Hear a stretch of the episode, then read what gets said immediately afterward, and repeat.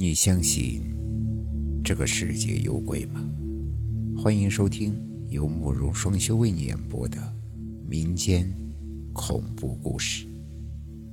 今天要给大家讲的故事叫做《小雏菊》。奶奶的院子里种着几株超级好看的小雏菊，每到寒暑假的时候，我都会到乡下去看看那些小雏菊。这么多年过去了。这几株小雏菊开的总是那么好，但是很遗憾的是，只有那么几株，也总是开在原地。奶奶，你为什么不多种些小雏菊啊？只有这几株的话，你的目光所及之处全是它们。如果种的满地都是，这浇水浇不过来，还怎么让它们每一株都开得同样的好呢？我因为年纪小，还不太理解奶奶说的话。只是可惜，这么美丽的小雏菊没有铺满整片院子里的土地。奶奶之前曾经和我说过，之所以喜欢小雏菊，是因为爷爷。爷爷还在世的时候，经常会给奶奶买小雏菊。每年奶奶过生日的时候，爷爷都会带回一束小雏菊。说到这里。奶奶的神色有些悲伤，她说：“只是有一年她的生辰之际，爷爷没有回家，那一年她没有收到花。之后，爷爷呀就因病去世了。爷爷去世的早，我甚至都没有见过他长什么样子。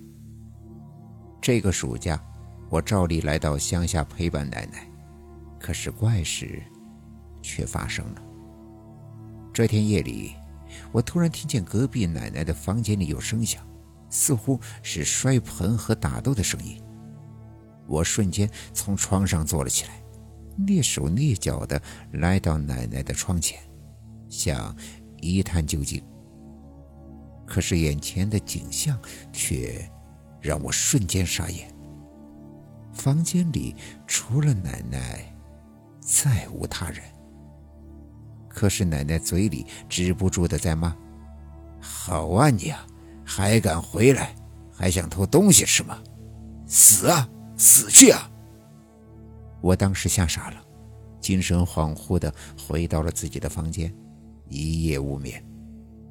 第二天的时候，奶奶恢复了正常，依旧笑呵呵的拉着我去地里浇花，照料那几株小雏菊。小雏菊呀。这么多年，你都开得这么好，果然，只有人才能养好花。奶奶轻轻地爱抚着小雏菊，可笑容却很僵，甚至感觉她抚摸花瓣的手愈发用力。这天晚上，我又听到隔壁奶奶的房间有动静，我从窗外望去，发现奶奶举着一盏灯。手里还拿着铁锹，我悄悄地尾随他，总觉得事情愈发的诡异。正当我跟踪到一半的时候，一只淘气的猫咪突然扑向了我。